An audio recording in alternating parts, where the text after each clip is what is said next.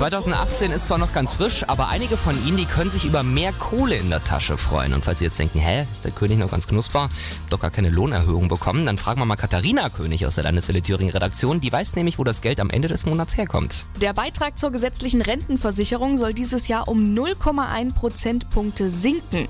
Damit bleibt zumindest etwas mehr netto vom Brutto. Der Hartz-IV-Satz steigt um 7 Euro, das Kindergeld wird um 2 Euro erhöht und die Renten, die steigen um etwa 3 Prozent. Außerdem ändert sich was beim Mindestlohn. Der ist zwar jetzt im neuen Jahr genauso hoch wie 2017, Allerdings können sich einzelne Branchen freuen. Im Elektrohandwerk zum Beispiel gibt es künftig keinen Unterschied mehr zwischen Ost und West. 10,95 Euro gibt es dann mindestens pro Stunde. Und auch Pfleger bekommen dieses Jahr mehr Geld. Da steigt der Stundenlohn in den neuen Bundesländern um 55 Cent auf 10,05 Euro. Und die paar Cent, die läppern sich auch übers Jahr, ne? Wenn sie davon ein paar zurücklegen, dann haben sie mal ein nettes Abendessen raus. Dankeschön, Katharina.